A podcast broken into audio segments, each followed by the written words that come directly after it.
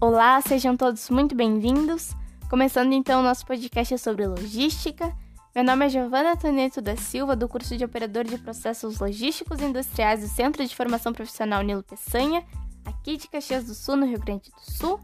E hoje eu tô aqui para falar sobre o ramo de transporte e a saúde mental, que infelizmente é um assunto muitas vezes deixado de lado tanto por falta de conscientização quanto por causa de certos tabus. Em 2014, um grupo de psicólogos de Minas Gerais debateu sobre a depressão, sobre o estresse no dia a dia e também sobre a responsabilidade das nossas emoções como impacto para a vida.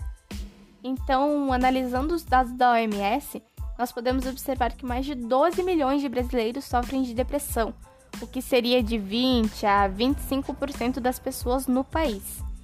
E outros problemas como ansiedade, fobias ou até mesmo ataques de pânico atingem cerca de 20 milhões de brasileiros, o que é muita gente.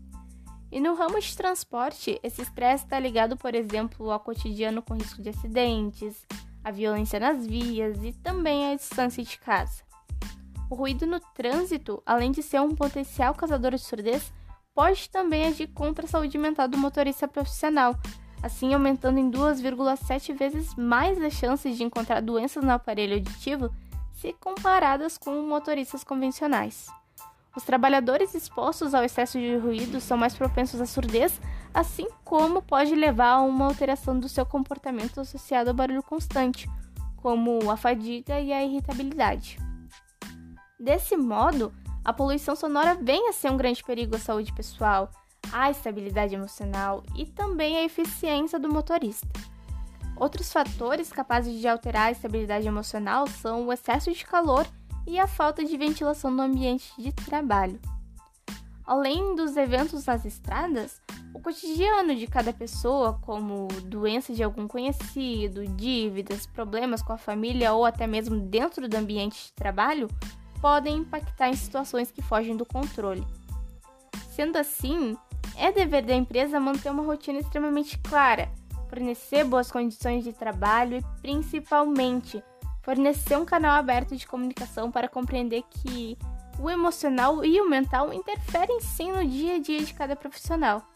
E da parte dos próprios motoristas, gestores e outros, existem pequenos cuidados que podem ajudar, como praticar algum tipo de atividade física, ocupar a cabeça, administrar bem o sono, cuidar da alimentação, se cercar de pessoas importantes e o principal, que é buscar ajuda sempre que não se sentir bem.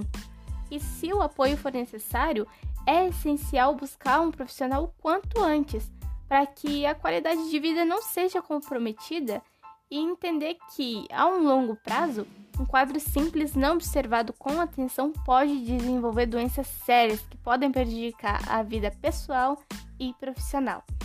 Então, vale sempre a pena dar atenção à saúde mental tanto quanto a saúde física. Obrigada a você ouvinte por me acompanhar até aqui. Por hoje é isso e espero que tenhamos outras experiências. Até a próxima. Tchau!